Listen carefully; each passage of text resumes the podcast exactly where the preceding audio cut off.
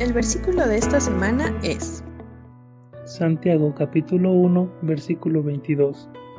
Sed hacedores de la palabra y no tan solamente oidores, engañándoos a vosotros mismos. Santiago capítulo 1 versículo 22.